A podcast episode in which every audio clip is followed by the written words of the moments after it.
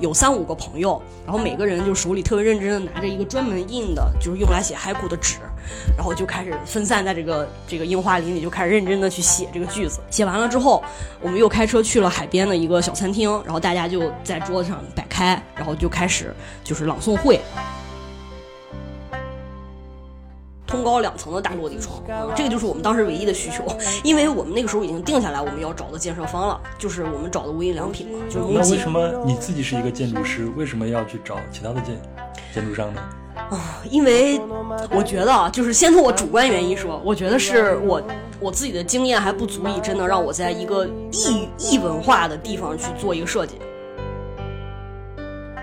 这两个在北京生活的姑娘，然后在日本盖了房子，然后竟然是找 MUJI 盖的，就是这样的一条故事线。好，这条故事线我会把它放到我们的标题里 面。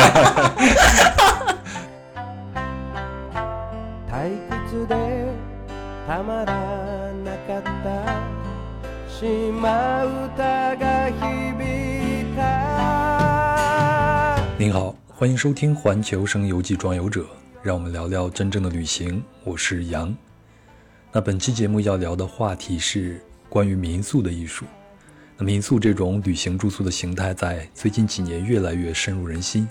也已经打破了很多人出行时一定要找所谓的酒店的习惯。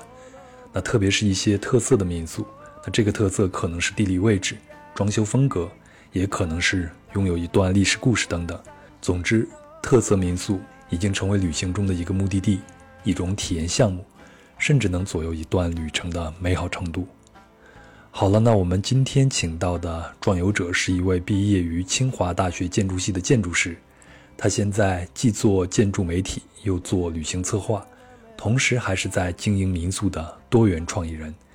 特别是他和朋友在日本的梅芳建造了一间属于自己的民宿。那他的民宿之旅起源于在日本的一些美好的住宿体验。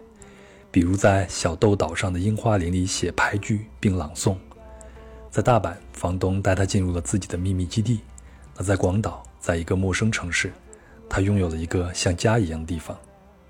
好了，接下来就请出本期的装游者沈思，先让他给您打个招呼吧。啊哈喽，大家好，我是沈思啊，大家可以叫我小毛。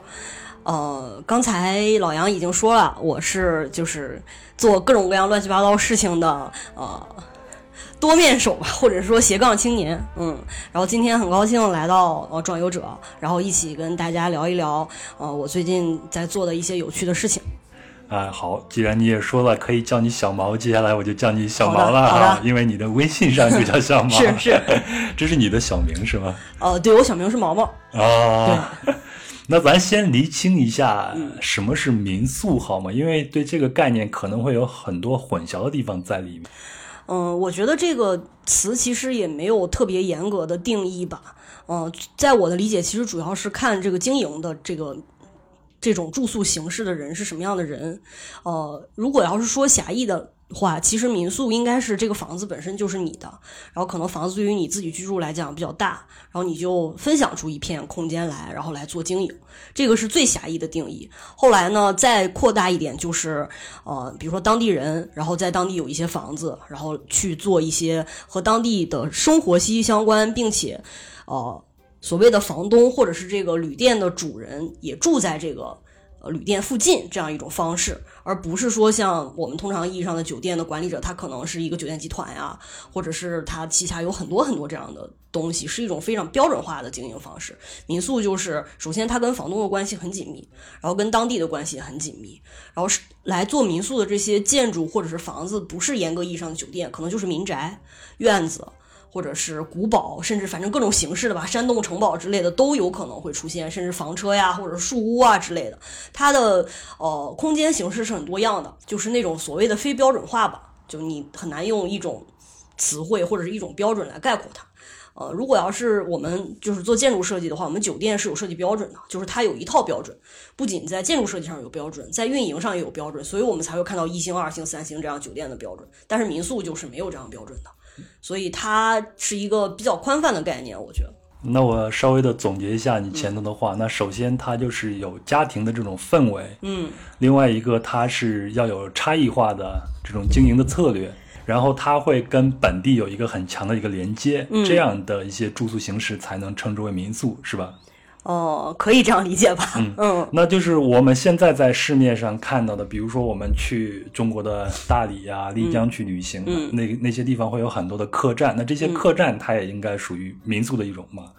我觉得可以属于吧，嗯，因为我没有我自己并没有去过大理，我不知道大理的客栈是一种什么样子的。但是如果要是说青旅的话，我觉得是不算民宿的，因为青旅它也是就是国际的这种连锁的这种团队去做的嘛，啊、就是它更在地化的，我觉得就可以叫民宿。嗯，那现在风靡全球的 Airbnb 呢？它应该算是民宿吗？还是它其中的某一部分对它其中的某部分，因为它不会限制你你在上面放的房源是什么，但是 Airbnb 其实就是从民宿发展过来的。它那个 BNB 不就是 Bed and Breakfast 吗 Yeah 就是提供呃床和早餐，然后它只不过是用了就是互联网这样一种方式把这些资源串联起来了。嗯，所以后来我去旅行的时候，见了一些，见了很多职业的 Airbnb 选手，嗯所以他的名下有很多很多的房源。但是你去住宿的时候，你根本见不到房东。那这样的体验，除非是一些特殊的情况，我不愿意跟房东有接触的时候，你觉得还好。但是像我这样出去旅行，是非常希望跟本地人见一面，从和他聊一聊天，了解一下当地的情况的。嗯，那这样的住宿体验对我来说是不太好的。嗯，对，其实就是表面上看起来是民宿，但实际上它并没有那个精神内核。是对哎，对，精神内核这个词非常的好。嗯，接下来我们也会去聊一聊这个精神内核。嗯那你是什么时候才开始接触民宿这种形式的呢？哦我想想啊，我觉得第一次去住真正的民宿，应该是去是我第一次去日本的时候，其实也挺挺挺晚的了，应该是在一七年吧。嗯，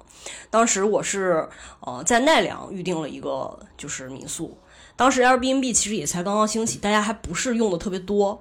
嗯，当时那个因为我们主要就是在京都玩，然后我是有有一次是骑着车子去从京都到奈良，然后就住在了奈良的那个民宿。因为 Airbnb 它在前期你预定房子的时候，它是不会给你具体地址的嘛。然后我对奈良也不是特别了解，然后没想到那个地方就特别偏，就完全不在奈良站，不在那个东大寺或者是就是奈良公园那附近那区，然后就骑得特别远，我中间还迷路了在奈良城里。但是去到了之后，那个地方给我感受还是挺好的，那个就是一个特别大的 house，就是日式传统的那种房子。我跟那个房东一聊，那房东应该是跟我年纪差不多大的一个女孩，她是在英国学设计的，然后回来之后就相当于是居家办公。然后他的父母和兄弟姐妹已经不在这栋房子里住了，他自己一个人在这儿住。然后他就把这个房子的就是剩余的部分，其实就相当于 share 出来，然后让世界各地的旅客来住。他会呃晚上的时候跟你一起聊天呀，聊聊他。因为他是有一定海外背景的，所以他可以用跨文化的视角去跟你聊日本的文化。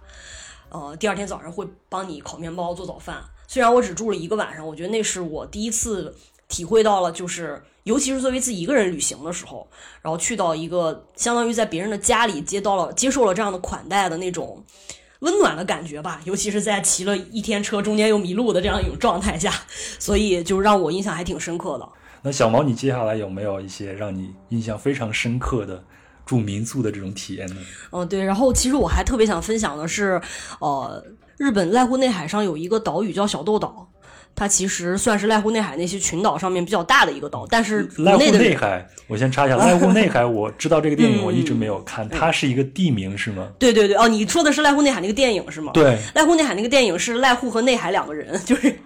哦，它不是一个地名，对对对，不，那个电影是这个人一个男一号叫濑户，男二号叫内海，但是在日本濑户内海就是一个地名，就是一个名为濑户的内海。就内海的话，因为它是啊那个日本的本州岛和四国岛包，就是包围在中间的那个地方，有点像里海那种感觉，但它周围都是通着那个一边通着日本海，一边通着太平洋嘛。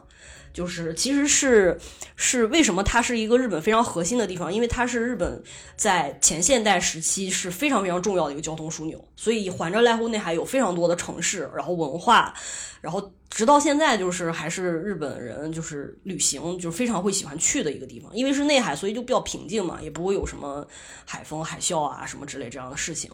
嗯，最近这段时间濑户内海比较有名，其实是因为那个濑户内海艺术季。啊，就是尤其是去年的时候是，啊我知道对，是非常火的。它其实已经非常多年很多年了，嗯，就是最近因为各种各样的宣传渠道可能比较发达吧，所以去年的那一届特别火。呃，我是呃去那边濑户内海大概去了四次，啊，其中有三次都住在那个小豆岛的那个。就是那个那那个人的民宿那儿，然后为什么就是特别喜欢那儿？是因为这个房东非常非常有趣，那个房子也特别好，它是在一个很小的海湾的一个悬崖上，然后就就在崖壁上的一个独立的一个小的一户建，就是一个小别墅，然后面向整个这个小渔港，但是小渔港不是那种特别繁忙那种大渔港，基本上都是那种小游船啊什么之类的。然后我跟那个房东一聊，我当时之所以会选他，就是因为他会讲中文。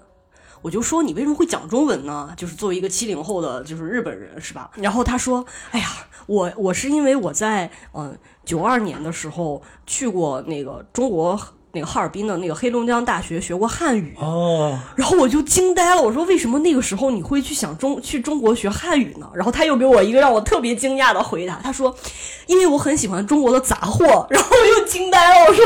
好吧，这我们都是喜欢日本的杂货的，竟然日本人也会就是喜欢中国的杂货，他就很喜欢那些就是八九十年代的那些中国那那些设计，就是咱们经常用什么竹竹皮的暖瓶啊，什么二锅头啊，什么之类这些东西，家里有好多。然后，我就所以我就跟他聊了很多嘛。然后他说他其实是东京人，然后之前也在东京那种大公司里工作。然后后来就觉得自己不喜欢那样的城市的生活，然后就开始在日本各地就玩儿。然后到了小豆岛之后，突然发现这栋房子特别好，然后跟老就是他们的原来那个房东一聊，就是其实也很便宜。然后他就于是决定把这个房子租下来，就是住在小豆岛，就放弃了就东京的生活，然后住在那儿。我说那你的那个。就是收入来源就靠就是民宿可以吗？他说可以，没有问题。然后他说我会在淡季的时候去那个东京演出。他说我现在在学那个话剧和舞台剧，所以他现在就变成了一个民宿房东加一个这种。兼职的就是舞台剧演员，这也是一个斜杠中年呀。对，然后他特别有意思，我看他们演的那个剧，其实有好多都融合了日本的那些能剧啊、歌舞伎的一些那种表演形式，嗯，我觉得还挺好玩的。而且我们去的时候，他刚刚那个房子租下来不久，因为后来我又连续三年都去嘛，慢慢的我就发我发现他把他就是靠近崖壁的最底下的那一层，其实有点半地下的那种状态，就改造成了一个公共的那种舞台。就是小豆岛上，他这个社区周围的居民，还有他的朋友，可能有的时候会来这儿，就是排练呀、演戏啊，然后喝酒啊什么之类的。然后我就觉得这样的生活方式还真的是挺不错的。就是日本的那个环境，就允许一些年轻人有更多元的一些选择吧。而且他确实能养活自己，因为据我所知，就是中国这些如果用这样类型的方式，我觉得还是挺难的。嗯，那他这种形式就有点像我们。就是我印象中应该是一一年左右有一股风潮，就是逃离北上广。当时我正在大理、丽江那边在旅行，然后南方周末就会去报道逃离北上广后的那些人怎么样，然后他们又纷纷回到了北上广。当然那个时候也是大理和丽江的这种客栈呀，非常红火的一段时间了。嗯，但是我现在也有以前的同事在那边去开客栈，嗯，好像经营起来还都还蛮困难的。哦，是吧？嗯嗯，因为后来。来来回去了很多次，所以就跟他成为朋友了。然后其中有一次，我也是非常受感动的，是我们那次去是正好赶上樱花季，就樱花季的一个尾巴。然后我说我要带着一些朋友一起去你那儿住，然后他说：“哎，好啊，你哪天来？”我说：“他那个地方可以住多少？”啊他的那个房子是，呃，我想想啊，就是三层，最下面那层他被他改造成酒吧和舞台了。然后呃，一层的话有三个房间。啊，有会儿有两个房间是那种很大的榻榻米房间，就是可以打开也可以隔起来，然后还有一个单独的那种小房间，对，就是下面这些，然后大概最多能住八九个人吧，就如果你要不嫌挤的话，嗯，然后他自己是住在二层的。然后那个有一次我是带带去的朋友太多了，所以就我就我我我就被他安排在了他隔壁的那个卧室，然后去去看了一下他二层，然后他二层还有个特别大的露台，他是不跟下面的客人就是一起用的，然后就就自己独享那个大露台。然后那次樱花季的时候去是，他说哎太好了，那我开车去接你们吧，我正好约了几个朋友，我们要一起做那个 haiku 的，就是。怎么讲？朗诵会，海苦就是非排，应该是中文应该读排吧，就单人旁加一个非常的非，就是日本的那些那那种诗，然后应该叫排句，排句是对，那个日语叫海苦，嗯，然后我说啊，那太好了，我能去，我们我们我们能不会打扰你吧？去的话，然后他说好，没事，我我叫着我朋友一起去接你们，然后他们就接着我们去了，就是小豆岛山里面的一个海拔稍微高一点的。山山谷里，据他所说是小豆岛上最后樱花还开的地方。然后那个地方的樱花树都是小豆岛上的那些人就是捐的，就是每个树上都会有一个名字，就写的这是谁谁谁几岁的时候就是在这种了一棵樱花树，所以就好像那个那那片樱花山谷就代表了很多小豆岛上的居民一样那种感觉。然后他们是有三五个朋友，然后每个人就手里特别认真的拿着一个专门印的，就是用来写海谷的纸，然后就开始分散在这个这个樱花林里，就开始认真的去写这个句子。写完了之后，我们又开车去了海边的一个小餐厅，然后大家就在桌子上摆开，然后就开始就是朗诵会。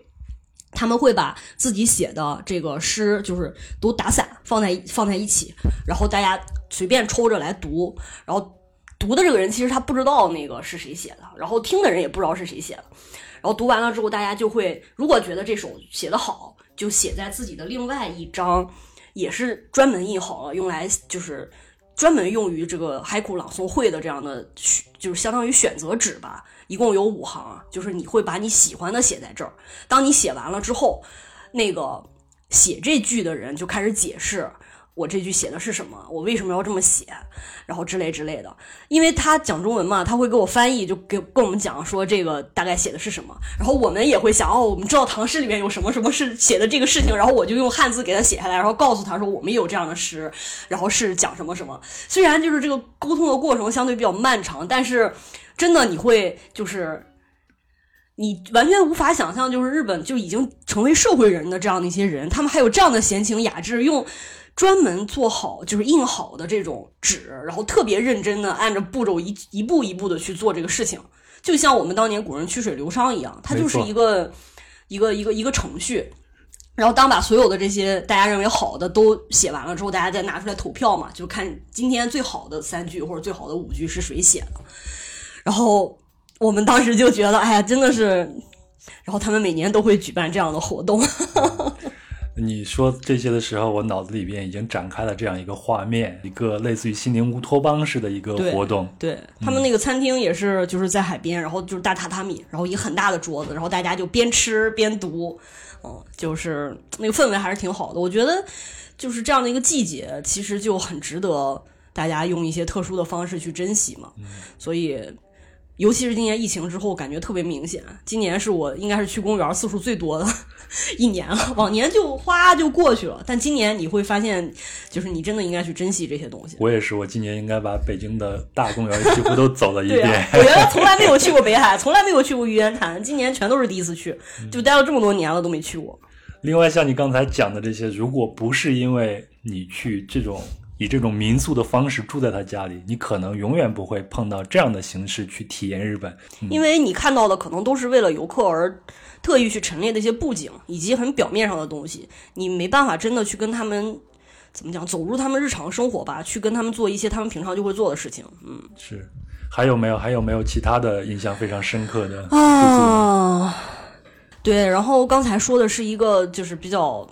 人迹罕至的小岛嘛，所以。想再说，再分享一个，就是大家都知道的城市大阪，啊，对于大阪来讲，就是可能多少有过一些日本经验的人会觉得它就是一个购物的地方，就是没有什么太多的人文气息，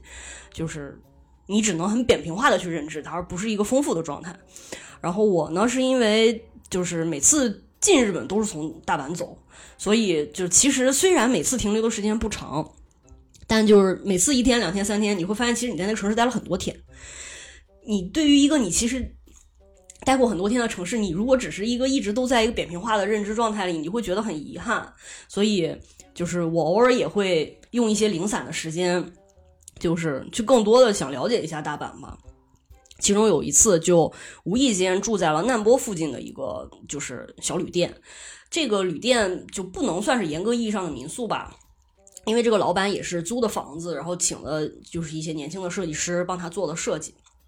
大概就是我说的刚才那个旅宿那一类的类型，嗯，然后这个老板算是我见到的日本人里面英语讲的还算比较好的，所以就还能跟他进行一些沟通，所以我们就先聊了。嗯，关于大阪这个城市，因为他我跟他说我是学建筑的，然后他就很激动，因为他很喜欢设计，但他本身不是学设计的，但他是一个设计爱好者，所以也会去专门找设计师来做他的室内装修。嗯，然后他就非常激动的跟我推荐了很多他非常喜欢的店，比如说在中之岛公园附近的一些就是专门卖设计用品的店，可能一层是设计用品，二层是就是设计师的工作室。然后比如说一些书店呀、咖啡馆啊什么的，他给我推荐了很多。我其实那在那跟他沟通之前，我对大阪是没什么认识的。然后我被他沟通，跟他沟通完了之后，我就想，哎，那不如我就逛一逛吧。然后我就问，那你你们家这个店附近有没有租自行车的？就我对一个城市的了解，一定是我在这个城市里骑了自行车，我才觉得这个城市属于我。否则我的对它的认知就都是碎片化的。走路都不行。呃，走路你走不了那么大的范围，因为你走你一天你最多就五万步吧，五万步也就。五六公里，我觉得也就极限了。但是骑车子，你可以覆盖到整个一个城市，从南到北，它的主要的轴线，然后它的主要的区域，然后才能把你对它这个地方的认知串联起来。就对于我来讲，我的认知是这么产生的。然后他就跟我说，通天塔那边有租自行车的店，然后我就去到通天塔那边，然后租了辆自行车。实际上，我是按照我自己的。对城市的大概的，就是发展的历史，大概能感知到这个城市的脉络。比如说，日本的城里面都会有一个，就是天守阁那种城堡，这个是它原来历史的那个发源地。然后还会有一些比较早期的寺庙，比如说对于日本来讲，可能就是天王寺，嗯，然后呃，对于大阪来讲就是天王寺，呃，然后大阪城。天王寺，再加上通天塔，通天塔是它早期这个现代化起来的这个状态。然后你顺着这些东西走下去之后，你其实不自觉的就走完了这个城市里最核心的一些地方。然后你就会发现，他给你推荐的这些设计用品店，其实就散落在这个主要的轴线上。然后最终我最喜欢的一个叫呃大家的家，好像是这么一个店，一个小咖啡馆，就在大阪的中之岛。中之岛这个地方是我原来从来都不知道就不了解的，它其实是大阪的 CBD。对，是那个冲击平原冲击出来的一小块岛，然后很多的就是很高级的银行啊，什么什么都围绕着那周围。但是它的中间这个岛呢，又是它的一个文化中心，有它的市立图书馆、市立博物馆，然后玫瑰花园什么这样一类的东西。所以你就从它比较老的。大阪城、天王寺，然后沿着通天塔，然后一路走到它比较新的这样一个地方，然后你就把这个城市就整个串联起来了。然后非常感谢他给我推荐了那些店，然后让我觉得哦，大阪城就是大阪这个城市也是很丰富的，就也有它的历史，然后也有那些年轻人或者是很 fashion 的潮人会喜欢的地方。然后回来之后，我就跟他聊，我说你是怎么就想起来要开这样一个店的？他说我原来是医药公司的就是职员，嗯，然后那个就是。因为很喜欢旅店，所以就自己开了旅店。我说：“那你之前在咖啡馆工作过吗？你在就是其他的旅店工作过吗？”他说：“没有啊。”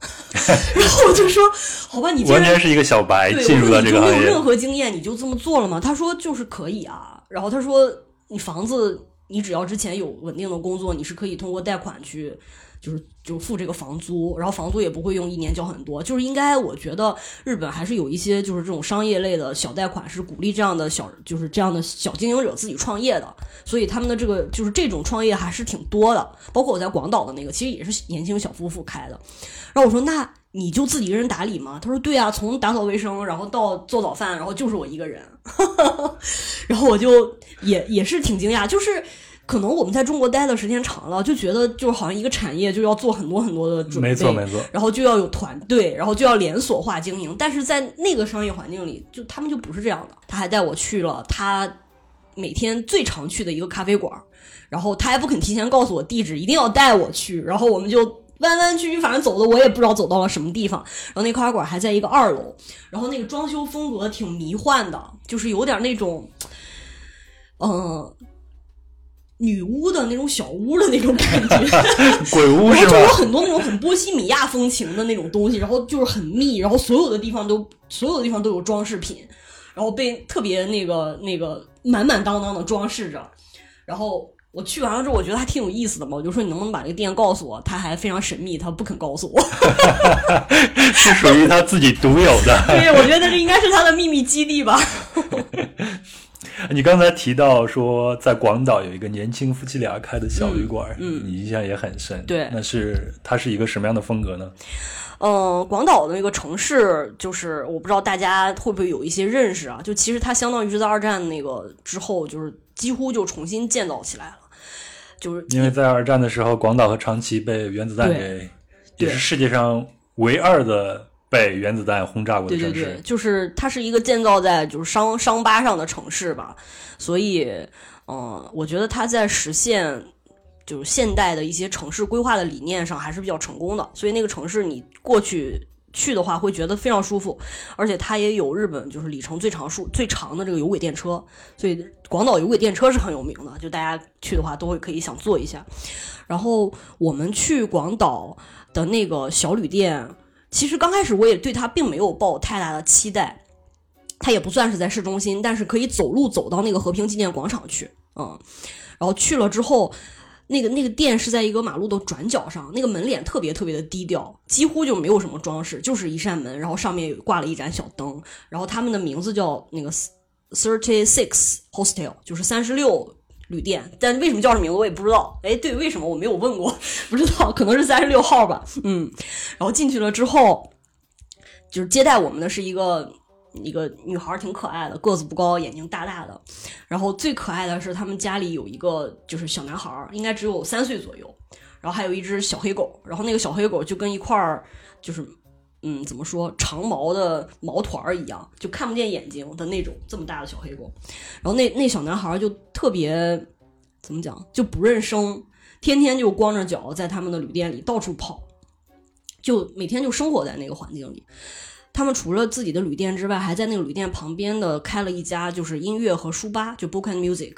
啊。那个男孩就是那个夫妻俩里边那个男孩，是平常都在那里面的啊，就是去经营他们的咖啡馆。嗯，我觉得就是一种可能对于中国的年轻人来讲，就是比较理想的生活吧，就是自己就生活在这个城市里，然后在这个城市里喜欢的一个街道的角落开一间店，然后你并不需要去全世界，然后全世界都会来找你，一种诗意栖居的这种感觉。对，因为广岛这个城市是还挺被欧美的这些旅行者很喜欢的，就是他们去日本一定会去这个广岛，嗯，所以我们我们在那儿住过的几次，就是有大量的就是欧美的就是客人。其中有一次，那个也是在樱花季的时候，我们那个就是早晨一大早出门了，然后再回来的时候发现旅店关门了，然后我就说：“哎，这怎么回事？”然后发现这个就是门上贴着一个纸条，然后告诉我说：“哎，这个密码是多少？然后你们就可以自己进去，然后把行李拿走，然后你们就就就就回家。然后感谢你们来这儿住，我是带着我的客人去那个。”和和平纪念公园的河边赏樱花了，我们早就跟他们约好了，然后就好吧，那那那那我们就在里面收拾东西的时候，突然又来了一批客人，就是新今天入住的客人，然后他们也不知道是怎么回事儿，然后我就说啊，那个这个该怎么怎么用，然后帮帮老板把这些新客人安排好了，然后告诉他们老板去看樱花了，也许你们去和平纪念公园能够看到它。哦，哦，这种感觉非常的棒，就像大家都是家人或者朋友一样，而且对这个店主来说，做生意是他们的生活，但是赏樱花也是他们的生活。对，对，就是，然后我们在收拾完了所有的东西回来，就是在吃完饭再回来的时候，就是在路上又碰到了他们，然后他们那个那女孩就推着自行车，然后他家小孩就坐在车前楼里，然后和小狗，然后客人们一起就刚刚赏樱花，就谈笑风生的回来，然后跟我们打招呼说下次再见。对，然后后来我们又去了一次，我刚刚推开门，然后他就说啊，你又来了，然后我当时那个心就就完全融化掉了，就说哎呀，我能在一个好，如果你刚才的这段经历它是一个电影的话，那最后一个镜头应该就停留在这里，你推开门，他说哇，你又来了，这才是一部典型的日本电影，就你就会觉得在一个陌生的城市，你也可以有一个像家一样的就是地方。你也聊了这么多你喜欢的，或者说是你印象非常深刻的这种民宿，那你觉得民宿的精神内核是什么呢？我觉得对于呃去住这个地方的客人来讲，嗯，这个地方就是你到了一个陌生的城市，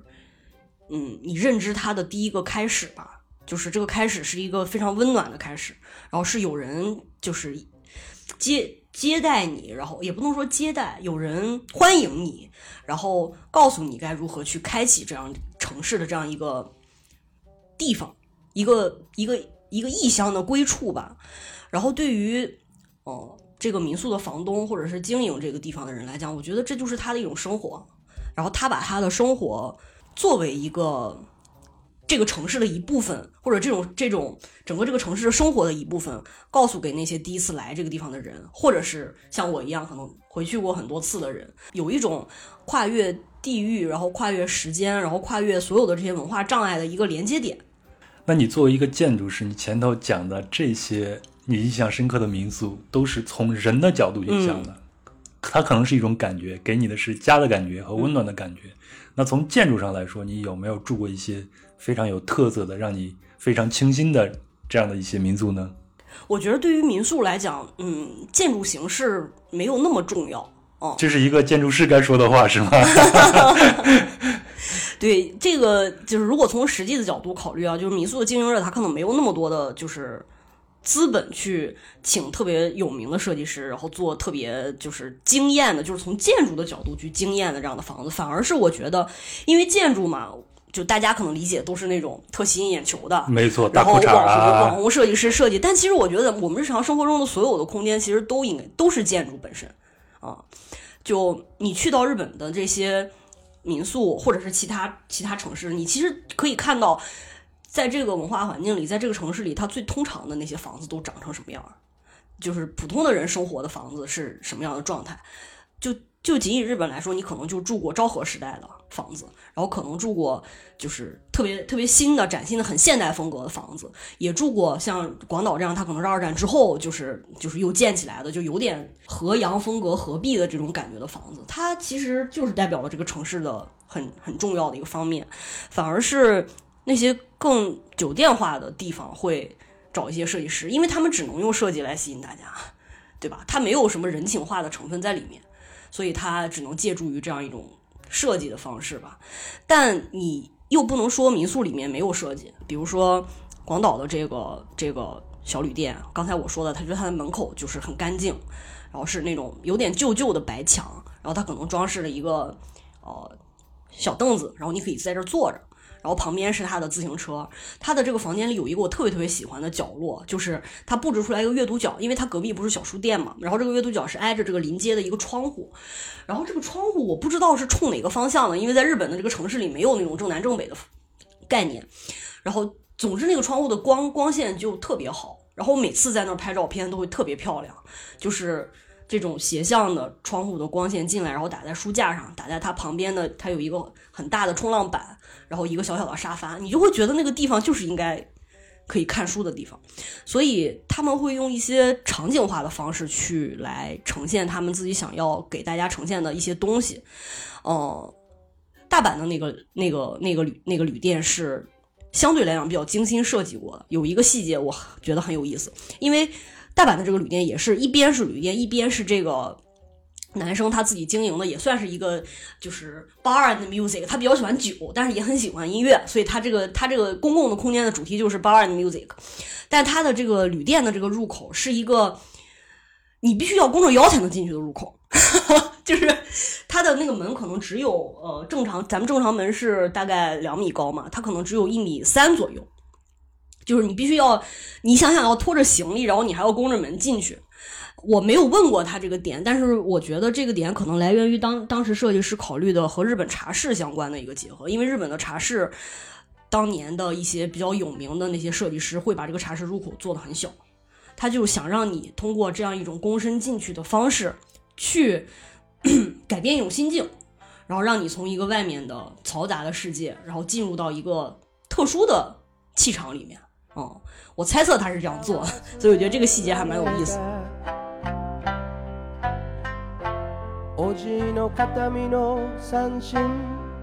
您好，我是壮游者的主播杨，谢谢您的陪伴和聆听。如果您喜欢本期的节目，请顺手转发给身边的朋友，也欢迎您在喜马拉雅 FM 和云听 APP 以及其他的音频平台的评论区留下您的想法和建议，我会一一回复。特别提醒一下，如果您使用苹果播客客户端，请给装游者打个五星并留下评论，这就是对我最大的支持。另外，您可以微信搜索并关注公众号“装游者”，也可以添加幺三四三六九二九九五二，他会将您添加到可以谈天说地、神游世界的装游者的听众群里。世界很大，世界也很小，您一定能和我在这个地球的某个地方相遇的。好了，我们继续出发吧。あなたと過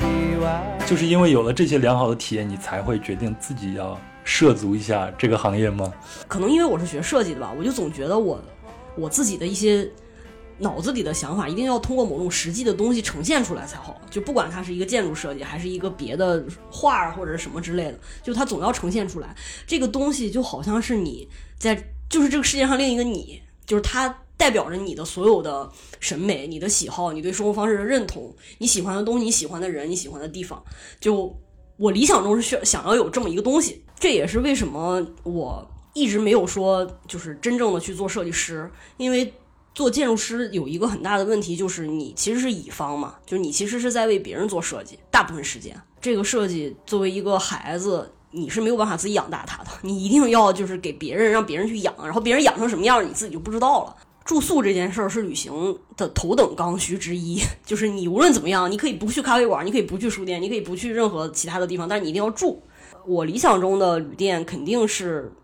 不仅仅是住嘛，就它还会融合一些其他的功能。就像我刚才说的很多例子里面，其实他们有很多人也并不是只在做住宿这件事儿，他们也是把这个空间当做了他们自己的一个呈现嘛。喜欢音乐的人就有音乐，对吧？喜欢书的人就有书，喜欢酒的人就有酒。嗯，那你最初的开始是在北京做了几件 Airbnb 是吗？对，嗯，那你当时做那些 Airbnb，他会把你想要的那些，就或者说是你想成就世界上另外一个我的那样的一个理念，在上头去呈现一下吗？我觉得那些 Airbnb 更多的是还是从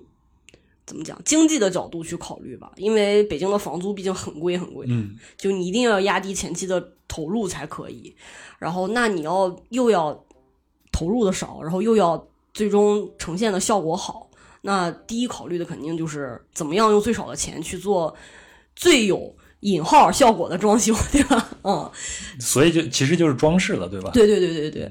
但是在选择装饰的主题的时候，肯定还是会有你自己的影子在里面了。比如说，我其中有一个有一个那个就是 Airbnb 的主题是猎梦者，就那种森林小屋的感觉。首先有它的客观条件，我一般考虑主题的时候都会先从客这个房子的客观条件去考虑。那个房子是个一层，它本身光线并不是很好，你很难做出那种就是阳光明媚的那种感觉。那不如就让它就是稍微有一点那种。森林秘境的这种幽暗的感觉，所以就整个就做成了暗的。我觉得就是室内装饰的话，最重要的是先要把色调定下来，然后能够决定色调的，作为客厅来讲，就肯定是窗帘和沙发；然后作为卧室来讲，肯定是窗帘和床品。你只要先把这两个色调定下来，剩下的事情事情都去追着它，配着它，就能够把大调定下来。所以那套房子的窗帘就选的是褐色的。其实颜色很暗，就一般的家里的人是不会想到的。因为我觉得 Airbnb 不管你这个房子条件如何，大家进来住肯定是想要住一种特别的，就是你在家里是没有看到过和没有体验到的某种装饰的方式或者是装饰的风格。然后另外就是增加一些材质，嗯，我会从那种就是淘宝上去买那种叉车。叉车牌就木木头的那个牌，因为那个房间里是没有沙发的，所以我就用那个东西做了一个简易的沙发，就是叉车牌放在地上，然后上面放上床垫，然后丢上抱枕，然后它就变成了一个沙发。哦，然后增加一些就是这种粗粝感觉的材质，比如说也还有很省钱的办法，就是你的房间不是想要打造森林小屋的这种木质感吗？你不可能去贴重新贴壁纸，对吧？这是你租来的房子，我就买了那种。其实是有点像木地板的那样条的东西，但它其实是泡沫的，就是直接可以贴在墙上，就是粘粘上之后效果还挺好的，就是至少你不仔细看你就觉得它确实是木头，然后就用一些很就是出租屋改造大法去。所以聊到这儿，我觉得我们已经由一个聊民宿的艺术变成了室内装潢装饰的艺术。对，出租屋改造大法，我们可以。单聊一次这个，我积累了太多。那时候去宜家都去吐了，真的是，就是一周去好几次宜家。然后宜家不管是东边的还是南边的，就所有的货架我都超级熟悉。哎，这期节目做完以后，你就可以改行做这个，可能比你做民宿还要赚钱呢。那咱接下来就聊一聊，你是从什么时候开始有了要去日本做民宿的这个想法呢？我觉得这个事情也挺就是机缘巧合的，因为嗯，我在。一七年的时候，曾经在北京做过一个屋顶花园儿啊，一个小的一个创业项目。然后那个屋顶花园当时有很多活动，就是我们邀请，就是在北京同样也是做空间类型的这样的创业项目，比如说，比如有意思的咖啡馆啊，有意思的各种店的创始人来这儿，我们做那种就是对谈的活动。当时就在这个活动上认识了，当时他还是我的听众啊，就我们的听众。然后认识一个姑娘，然后这姑娘就准备在日本买房子，然后我们就聊，因为我那时候已经很喜欢日本了，就经常去，然后就聊聊聊就认识了。然后就一直跟他保持了比较密切的联系，然后我们那个屋顶的这个事情就已经过去了，因为后来涉及到就是拆迁呀什么什么之类的事情，我就又回到那个建筑杂志社工作了。之后突然有一天，这个姑娘就刚从日本回来，她说：“哎呀，我好久没见你了，我们见一面吧。”然后我们就从我们杂志社楼下的咖啡馆就喝咖啡聊天，然后他说：“哎呀，我在日本那个房子就是很不错呀，我。”一七年的时候年底买了，现在已经涨了百分之二十五了。所以怂恿你去日本炒房是吧？然后他说：“那个我那房子特好，我买的时候就是全新的，就是刚刚建起来，然后三层，然后加在一起有一百多平米。哎呀，这个这个细节到底要不要透露？也没关系了，就是人民币还不到二百万。然后。”永久产权，对吧？然后有自己的露台，然后有个有停车位，然后一一个全新的拎包入住的，全部都装修好了的房子。然后我说：“哎呀，我说我也没有那么多钱。”然后他说：“但是我们可以做点别的事儿啊。”所以人家是特意从日本赶回来，找一个专业人员去替他做一个民宿，是吧？他当时好像也没有想到要做民宿，但是我们总想着要做点什么事情，因为他也是比较喜欢就是这种。和房子啊，和空间呀相关，和生活方式相关的一些事情。然后就在那次聊天的过程中，我们想，那我们干嘛不做民宿呢？因为那个，如果你只是说作为一个中介去买卖房子的话，其实那只能完成一个挣钱的事情，它没有办法完成你心里你想要有一个能够实现你理想的那么一个东西嘛。然后他就说，那我们不如就就是先拿下一些二手房来，然后就。我们就试试看看能不能运营起来，因为最开始我们设想的理想的状态是找到一些本来就想在日本买房的人，然后把这个二手房买下来。通常情况来讲，日本的运营方式是我房子买下来之后，我直接托管给中介，然后我就拿这个就是房租的这个提成就好了。对，然后那我们的方式可能就是，嗯，二手房买下来之后，我们来帮你打理成民宿。那这样的话，提成有可能比就是这种长租会高一些。嗯，而且呢，这个民宿。也是这个买下了这个房子的人也可以用嘛，就是其实也部分的去实现他的理想。那我们买的这个想找的这个买房的人，肯定就是也有跟我们类似的想法，最开始这么想的。但是这个找房的过程就非常之不顺利，因为当我们动了这个念头的时候，就是日本一个是奥运会也已经定下来了，然后另外一个是那个就是大阪的那个赌场的场地也要定下来了。就等于日本的房价就开始进入现，就从那个一七年到现在就是一个上升期嘛。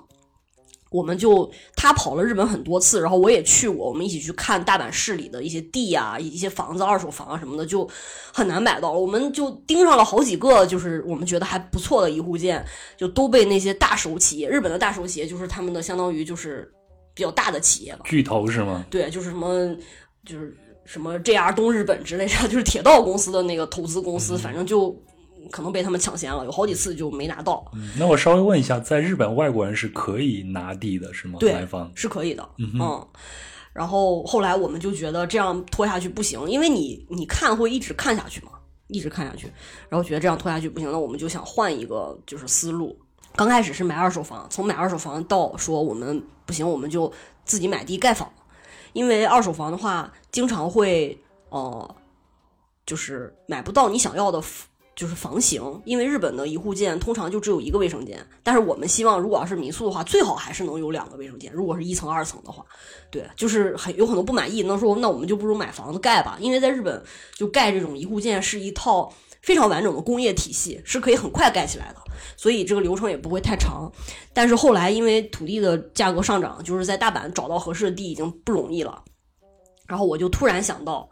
我之前就是。那个领着朋友们在日本玩的时候，曾经去过一个大阪和京都之间的小城市，叫梅坊。就是你刚才开头的时候提到的这个小城市。哎，说到梅芳，我必须得说一下，在你跟我提到梅芳这两个字之前，我根本就不知道日本有这样一个城市。嗯而且你跟我提到梅芳的时候，我都不知道这两个字儿怎么写，所以我还问过你，还记得吗？对对对对对，那梅芳它是一个什么样的城市呢？它其实是大阪和京都之间类似一个卫星城这样的存在，因为它在京阪本线上正好在大阪和京都的正中间，然后去这两个城市要是坐特急的话，大概都是二十到三十分钟的时间，所以它。是呃，就是在这两个大城市上班的这些人，就是安家的一个很重要的选择之一吧。所以这个城市，你从车站下来之后，它就非常具有一个生活化的氛围。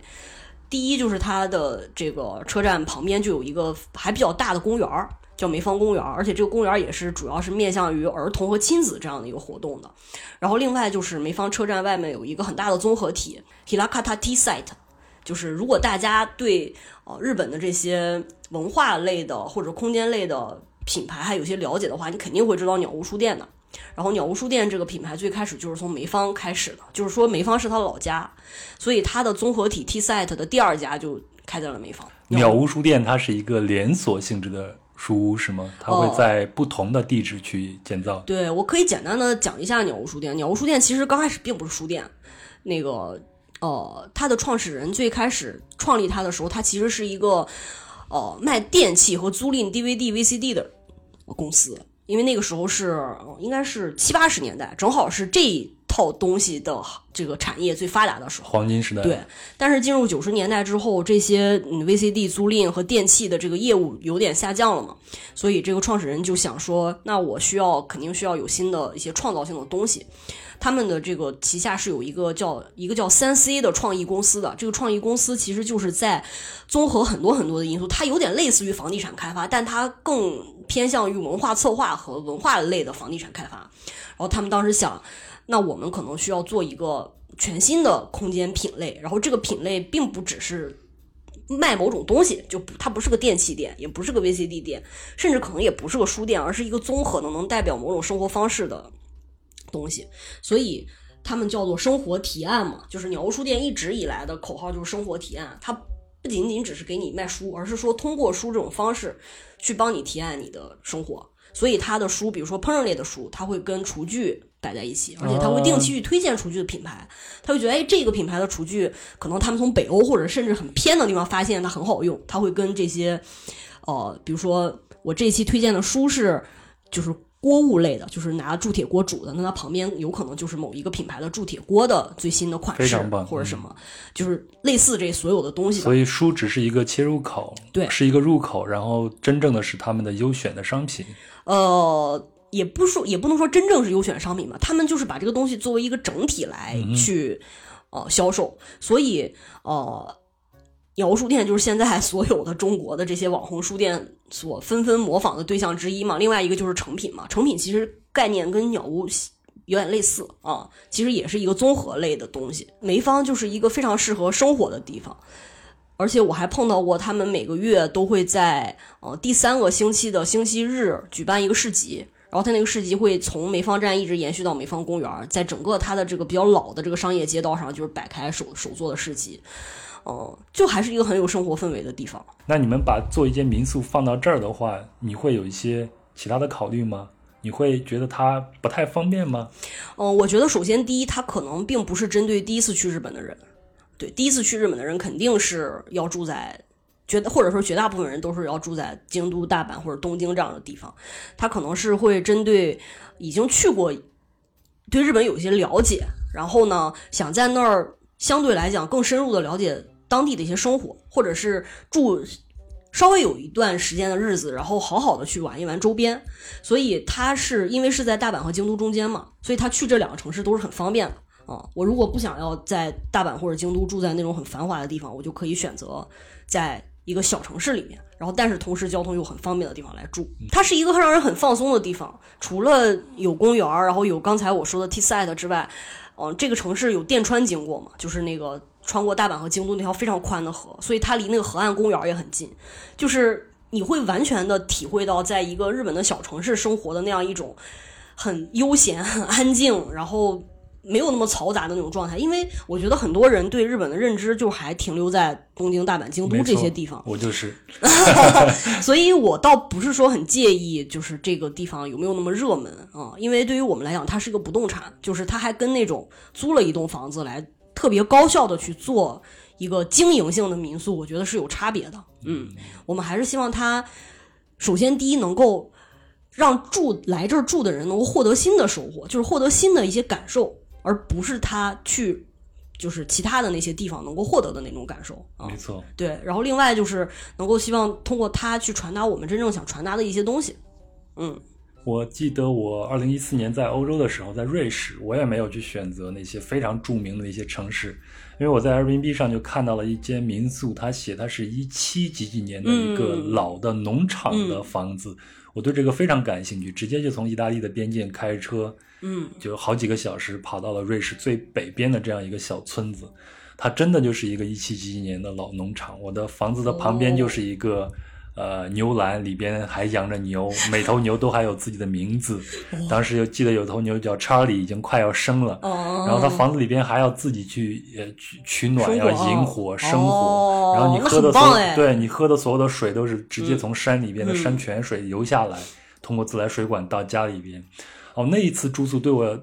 真的感觉非常非常棒。那这种住宿你在城市里边，在那些热门的旅行景点里边，你是根本看不到的。对，所以我觉得，如果你想体验一下真正的瑞士的乡村的生活，我我的那个选址是非常正确的。那如果想体验一下日本的普通的小城的民间生活的话，可能梅方是一个很好的一个地方。对嗯，那你们是怎么找到你们现在要做民宿的这样一个地方呢？对，这就又涉及到日本可爱的一些可爱的日本人的事情，就是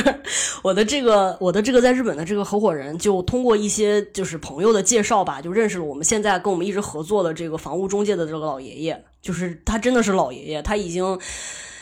呃，七十多岁了，就是已经退休了。然后，但是他之前曾经就是日本非常就是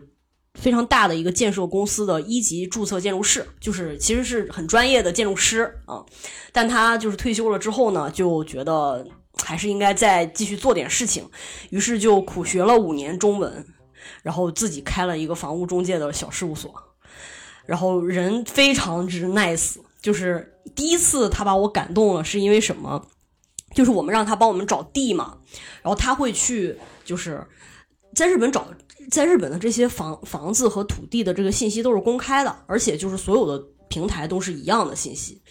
哦，你可以自己去网上搜，比如说我我这个小伙伴他可能嗯下个月要去日本了，那我们提前就要搜一些我们觉得哪些地方比较好，他也会帮我们搜，然后他会把这些信息汇总起来，挑出他认为最好的。比如说这一趟我们可能只能看十个地，那他就挑出十个来，然后都安排好，因为这些都需要提前跟对方那个出租的那边的，就是卖地的那边的人预约嘛。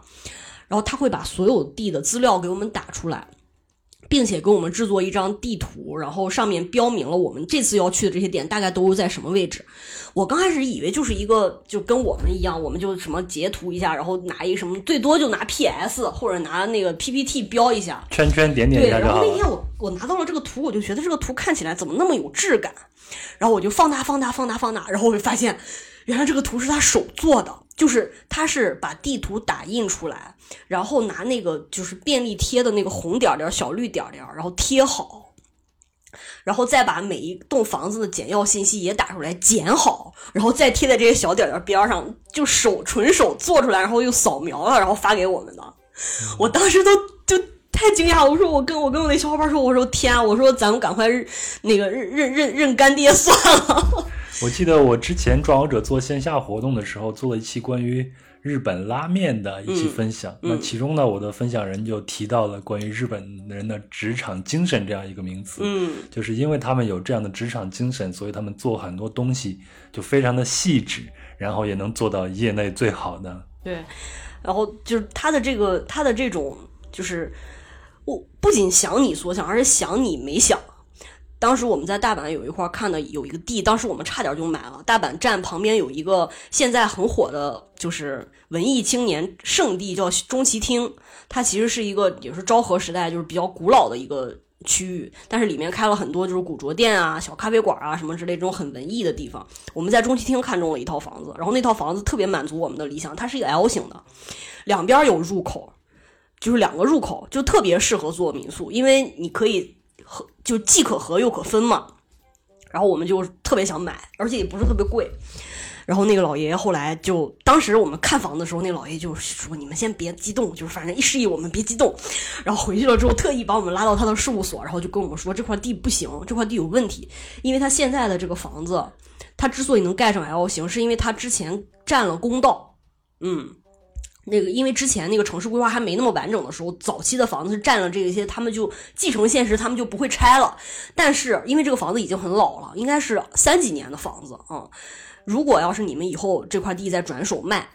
或者再重建的话，你你现在可以，你到时候重建的时候，你可用的面积可就没有现在这么大了，它的价值就会大打折扣，而且你可能也很难卖出去。嗯，然后就没就硬没让我们买，所以老爷子也不是急着要做你们的生意，对，他就不是在做生意了。你想想，如果他要是想挣钱，他就肯定不会这样做嘛，他就是觉得他的积累了这一生的知识需要。经验需要有一些让别人意识到他的价值，或者是给别人带来快乐的这么一个途径。他也是一直用建筑师的这种标准来要求自己，对，也算是给你们后辈一些比较宝贵的经验啊。是，然后他就特别好，然后经常请我们吃饭呀什么之类的。就我第一次去见完他，然后他还给我给我发红包 是知道这是中国人的传统吗？不知道。他是怎么回事？然后那个我那个小伙伴还跟我讲过，说有一次那个他们一起去看房，然后在路上走路，然后突然之间那个那个那个就是就看到了一束花开的特别好看，然后我那小伙伴说：“啊，这花太好看了。”然后那个老爷特别和善的对他笑笑说：“你比花还好看。”用中文说，老爷爷一定混过意大利。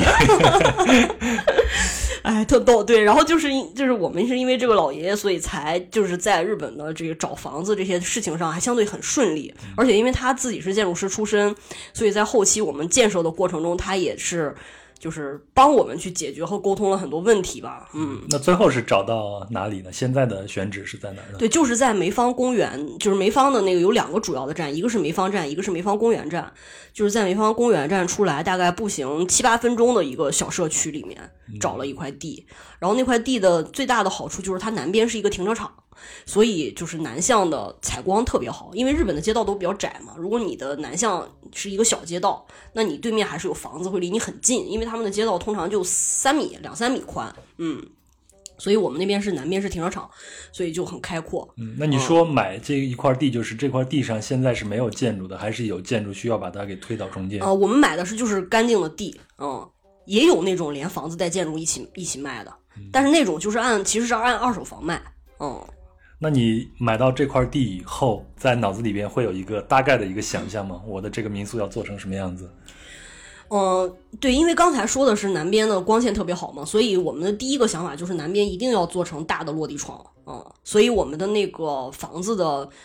吹板你知道吗？就是就是通高的空间，就是两层的房子它有一个通高的空间，我们那个通高空间就是冲南的，然后是一个。通高两层的大落地窗啊，这个就是我们当时唯一的需求，因为我们那个时候已经定下来我们要找的建设方了，就是我们找的无印良品嘛，就是。那为什么你自己是一个建筑师，为什么要去找其他的建建筑商呢？啊，因为我觉得啊，就是先从我主观原因说，我觉得是我我自己的经验还不足以真的让我在一个异异文化的地方去做一个设计啊。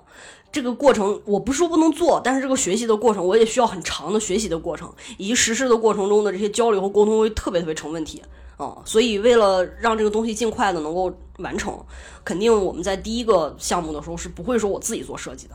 而且就算是以后我们有可能有了我自己做设计的这个成分在里面，我觉得我也可能会找一个我很认同的设计师来跟他一起做。就我觉得。一个人很难就是协调变成他就是一个经营者又是一个设计师，因为这是完全两个不同的思路。经营者，你你要的是你要把这个事情从一个通盘的角度去考虑，就是它既高效，然后又相对低成本，然后又能同时去符合你的一些想法。但设计师他的角色其实就是往一个极致上去推。就是我一定要做到一个什么什么样。只有这两种思维在碰撞的时候，它才能够形成一个很好的结果。如果你自己自己内心在这打架，那你就特别痛苦，你会撕裂的。懂懂懂。嗯，所以你刚才讲到你们的建筑师是 MUJI 对，无印良品的时候，我应该哇一下，但是我当时满脑子都想，哎，你自己是个设计师，为什么不自己自己去设计呢？好，那我们就聊一聊你的这个建筑商，然后他给你们的是什么样的方案呢？对，然后其实我觉得国内的大部分人可能不知道 MUJI 还可以是还是个建建造商，但其实 MUJI 的就是这个住宅的业务，在一二年、一三年在日本就已经开始做了，所以他们的经验也算是很丰富了。我的这个消息其实很早我是知道的，因为我们的那个建筑圈子里面会经常有一些新的信息出来嘛。我在很早就知道 MUJI 可以做这个，但是我那个时候我是绝对没有想到说我们可以去找木吉来做做设计，嗯。然后也是我跟我的那个小合伙人一起聊天，偶然间想到的。之前我们可能就想，我们就找一个日本通常的建筑商，但后来我们想，我们就是默默无闻嘛，就是没有什么，就是流量，然后也不是什么大 V，然后也没有什么 IP，所以我们应该要借助某一些 IP，然后让自己做的这个事情迅速的让大家知道，嗯，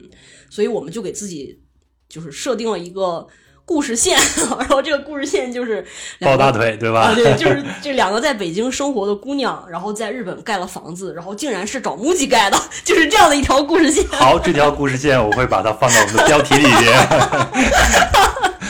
对，然后我觉得这样的话，就让大家比较能够简单明了的、迅速的知道我们风格是什么？对，我们的风格是什么？然后这个风格所代表的那种气息啊，然后那种生活的方式和状态啊，就很明白了。因为 MUJI 已经把它的品牌做做的很很很明白了，对吧？那我觉得在这儿我必须得再问你一下，嗯你觉得 MUJI 无印良品它的风格是什么呢？它给大家传递的是什么呢？我觉得他自己想要传递的，就是他主观想要传递的是一种比较克制的生活方式。就是我虽然选用的是最好的材料，但是我只用只用他们做我最需要做的事情，而不是去过分的去占有有特别多的物质的欲。就是我的我的物质是用的最好的，我的那个物物质欲望来自于我用最好的材料做最有限的、最有价值的事情。我觉得他们主观是想传传递这个的嘛，但是就是价值就随着这个不同文化的这个流变以及这个时间的推移，肯定到了中国，可能大家会对它有不同的看法。就是从消费者的这个角度，你认知它可能就会更加标签化呀，更加通俗化之类的。就大家可能觉得这是一种风格，但它其实我觉得不是简单的一种风格，是极简风格呀，或者是那种日式小清新风格呀。其实不是，它其实是一种生活的理念吧。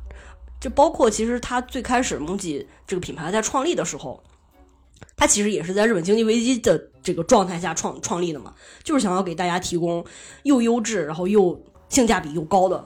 产品啊、就是这样。它其实是一个国民品牌，在日本就很便宜的东西都，大家就嗯嗯挺好，可以用一下。但是他们盖房子是比其他的建设公司要贵的，就是大概贵个百分之三十吧，嗯。嗯，我前头一直都没敢问这个问题，既然你提到，我就问一下，你们买地和找他们盖房子需要花多少钱？这个是个秘密吗？呃，也不是秘密，这个项目做下来大概三百万。哦，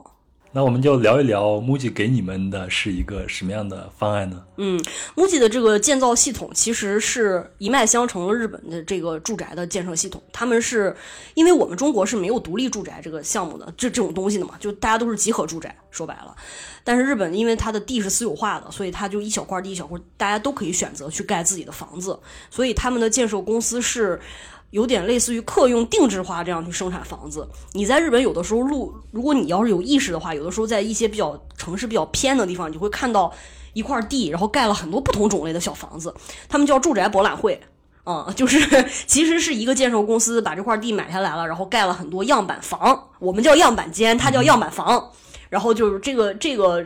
建设公司能够盖的类型，它都会在这里。然后你可以在这里选你自己喜欢的，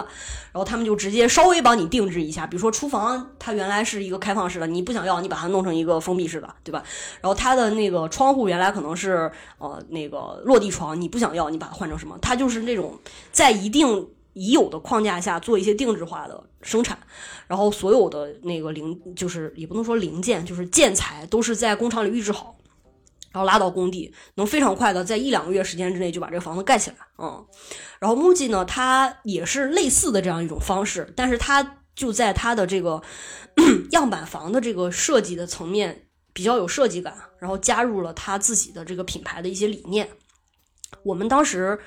哦，去找他们的时候，他们那时候有三个房型，然后分别叫木之家、哦纵之家和窗之家。我们选的是木之家啊，木之家的这个呃外形，它的房子外形其实都很简单，要么就是方的，要么就是小坡屋顶。嗯，这个木之家就是一个平顶，然后方形的方形的房子，然后它的特点是它的呃墙面主要是那种波纹铝板。然后是那种有点金属光泽的那种浅灰色，有点像木板的自然的那种纹路的那种。不是，是波纹，就是那个，嗯，怎么说呢？呃，钢板房你见过吧？嗯，就是那钢板房那个顶上的那个蓝色的那个，不是那样一棱一棱的吗？它是比那个波更更密，就是真的是像像波浪一样那种。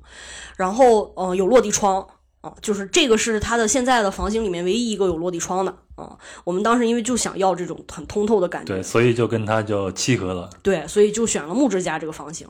然后呢，它的这三个房型其实都是针对于不同的场地去做的设计。呃，木之家这个就比较适合于我相对比较开场的环境。然后窗之家的这个呢，因为它是。整个的外立面就是白色的，比较封闭，然后开的这样一个一个窗洞，这个就比较适合在比较拥挤的城市的街区，你相相对想保持一点自己的私密，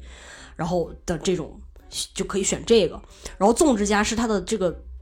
就是怎么讲，怎么才能用大家理解的方式？纵是哪个纵？我刚才都没有联想到。我想想，中文有那个字儿吗？好像就是纵向的那个纵的那个意思，对它的这个 它的这个房型的意思也是这样，就是它占地面积相对比较小，它是三层，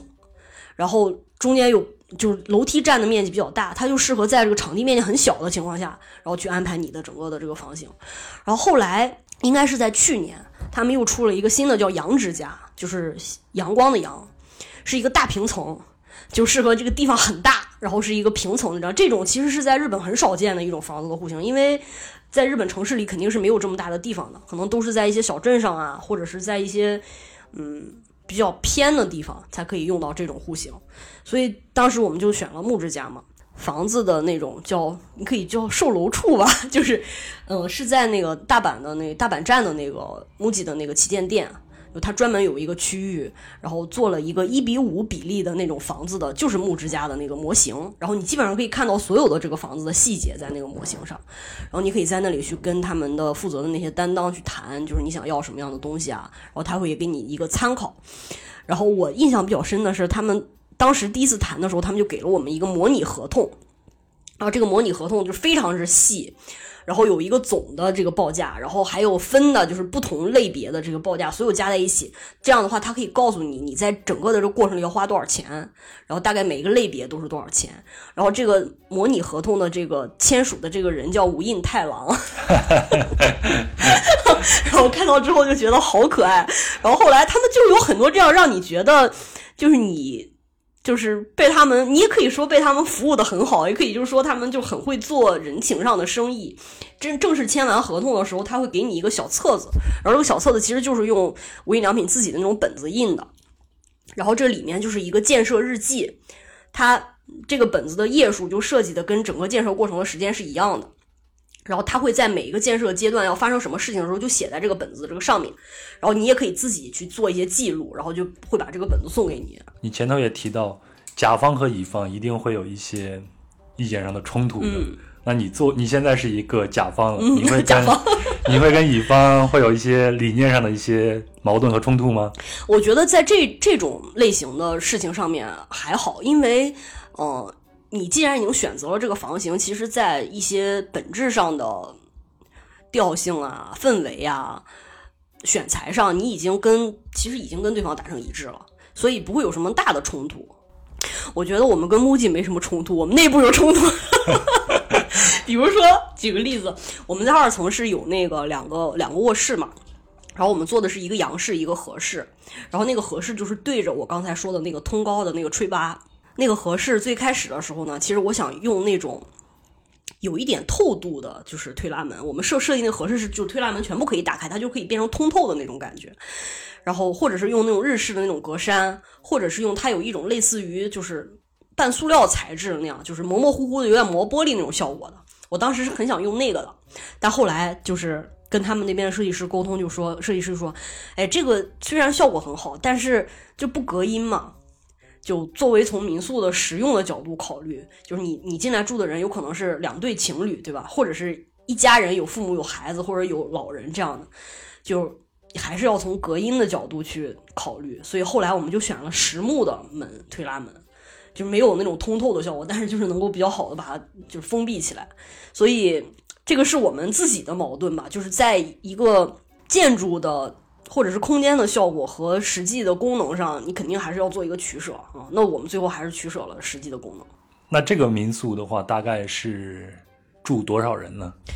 嗯，它是一个两层的一户建，然后一层其实是个 LDK，就是 living room，哦，L，D 是 dining room，K 是 kitchen。日本经常会这么说，他就说 E LDK 就是一个房间加一个 LDK，二 LDK 就是两个房间加 LDK，我们就是二 LDK，一层就是个 LDK。然后二层是刚才说的两间卧室，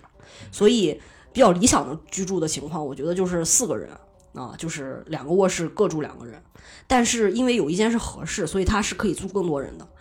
就是这块儿，我觉得最多安排个七八个人都没有什么太大的问题，因为 LDK 的那个客厅也是可以用沙发呀或者什么的。但是如果就想。以最美好的程度去享受这个房子的话，那肯定就是两二到四个人是最好的。所以通常就是比较适合家庭或者是一群比较熟识的朋友一起住，是吗？我们设想的场景就是一个三代的家庭，对吧？就是有两个老人，然后两个夫妇俩，然后带着孩子，这个是很合适的。然后再一个就是几个搭伙的朋友。就是两对小情侣，或者是四五个女孩子，或者四五这样都可以。那这房子是从什么时候开始盖？现在已经盖好了吗？啊，对，已经盖好了，是去年的十一月份的时候，嗯，就是十月底动的工吧，然后二月初就完成了，就是验，我们就已经验房了去。嗯，你验房的时候你是什么样的感觉？验房的时候我没有去啊，疫情出不去啊，我很我很痛苦呀。然后就只能直播验房，所以到现在你都还没有亲眼见到。对啊，我到现在都没有亲眼去看过啊。这个是今年是真的是被疫情，本来我们计划的是二月份收完房之后，樱花季就可以开业，就可以试营业了。但是现在疫情对全世界的旅行业或者说住宿业都有很大的一个影响。对对对对，反正我听说的是，因为我也认识一些在日本做民宿的中国朋友嘛，反正都挺难的，尤其是租房子做的就会非常非常难。嗯，就如果是自己买的不动产，可能还能稍微好一点。租房子的话，就已经有一些人就是开始就是退掉一些房。那你们这个民宿有没有取好名字呢？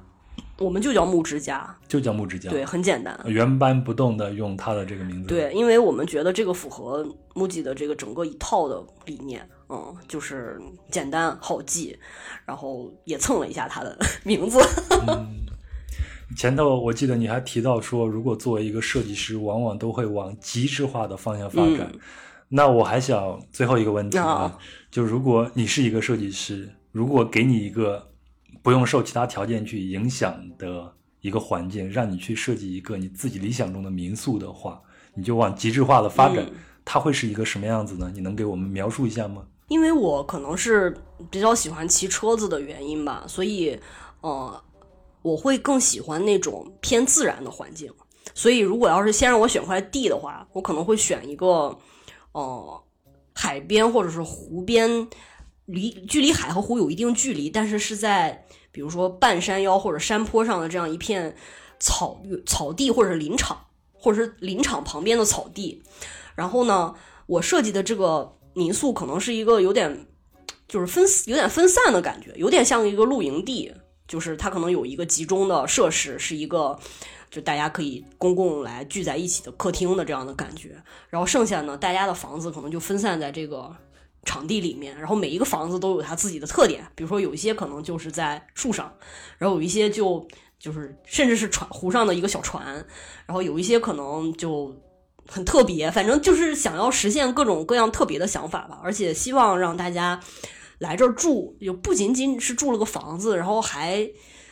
就是跟自然能有很亲密的接触吧，而且大家既可以在这种很温暖的壁炉或者是小木屋里面聚在一起聊天，然后也有一个非常独立的自己可以跟自己对话以及跟自然对话的这样一个小空间。你会希望你自己是一个什么样的民宿的主人呢？我觉得我应该是一个会不定期出现的民宿主人，就是 我我我觉得我的民宿应该会设定一套就是自助入住的流程，然后让大家可以自己就是来这儿住。但是呢，我可能会像一个就像动森里面的那些 NPC 角色一样，会不定期的出现在这里，因为我有可能会去别的地方玩了。但是我但是我应该会在这个这个民宿或者是这片草地的角各种角落里去藏一些，就是让大家发现起来会觉得很有趣的东西，因为代替不在这儿的我，然后向大家传达一些就是我曾经存在过的 痕迹吧。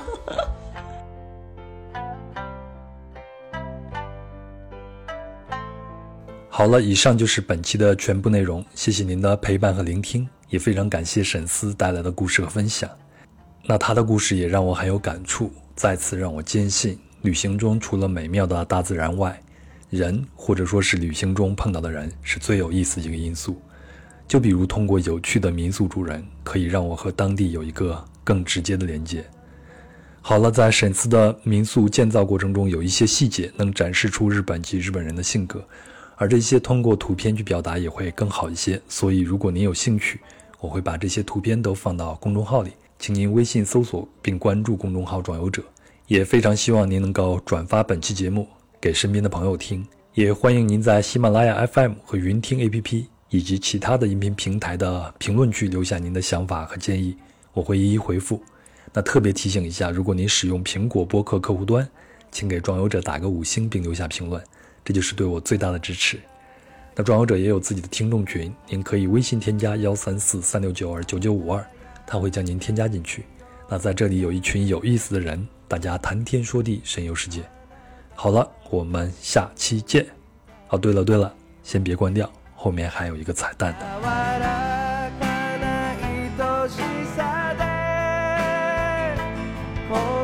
我第二次住 Airbnb 是在华盛顿，然后我就在上面搜，然后就搜到了一家，是一个外交官，在俄罗斯，在法国，在。中国台湾以及在北京都生活过一段时间，我就对这个非常的感兴趣。他叫 Jack，当时已经七十多岁了，他的房子其实并不便宜，一晚上也需要八十美金左右。但是我就去他那儿住了，然后就发现这个人实在是太有意思了。他真的是在九十年代的时候在中国，呃，就是美国驻中国大使馆生活，然后在北京他本来是可以配车的，他是那种科技司的领导。然后他是可以配车的，但是他自己非常喜欢自行车，跟你一样。然后就每天骑个自行车在四九城里边去逛。然后他还会说很很地道的这种儿儿化音，说我就住在西边儿。然后他喜欢吃火锅。然后我打开他家里那个橱柜，他家非常的大，是一个大别墅。他住的那个小镇就是非常有意思。如果你看过美剧叫做《美国谍梦》的话，那里边的男女主角住的那个镇就是他们的这个镇。然后他的房子斜对面，据他说就是肯尼迪的。妹妹的侄女儿住的地方还是什么？然后那天是一个高尚社区，然后我推开他的壁橱里边一看，哇，满满当当全是中国的调料。他对中国文化非常感兴趣，屋里边摆的都是来自于中国各地的那些瓷器啊什么。他告诉我是古董，但是我一看，我这不算是古董啊。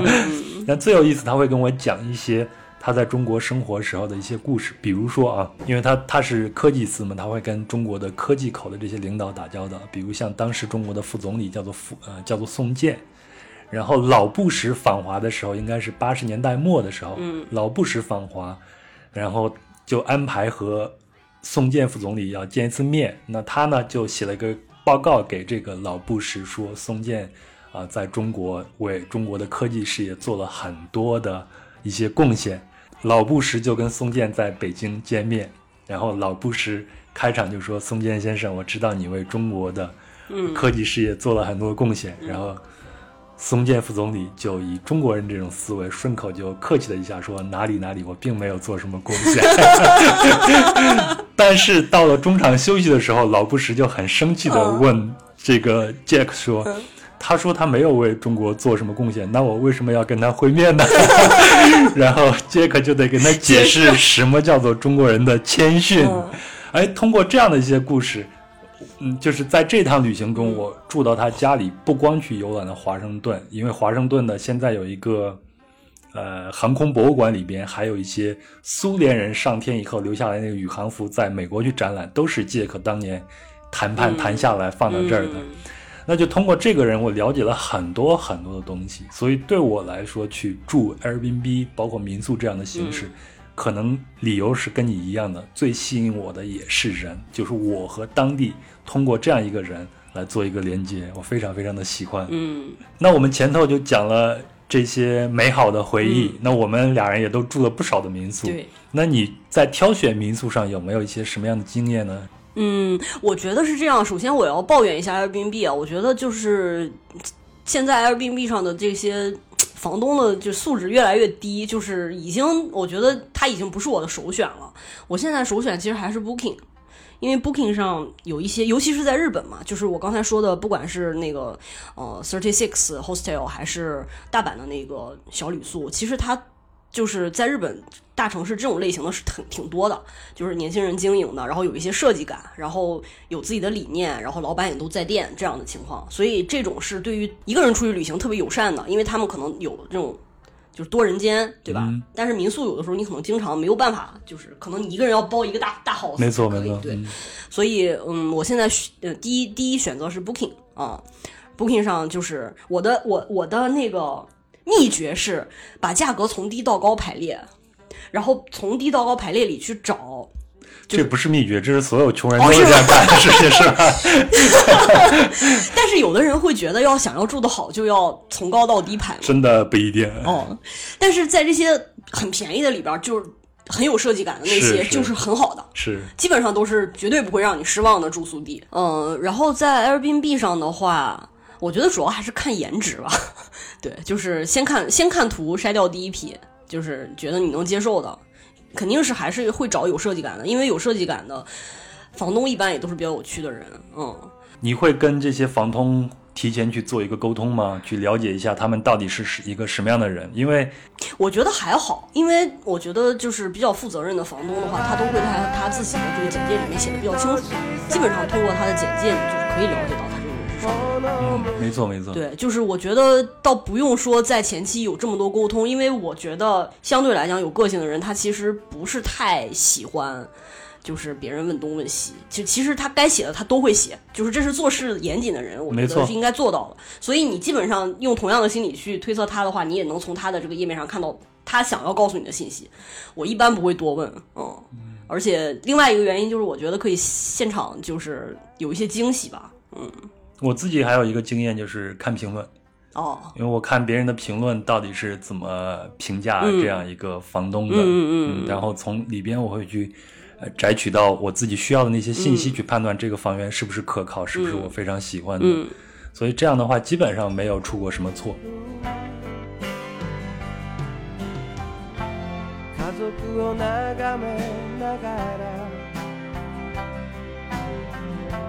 飲む酒はどんな味？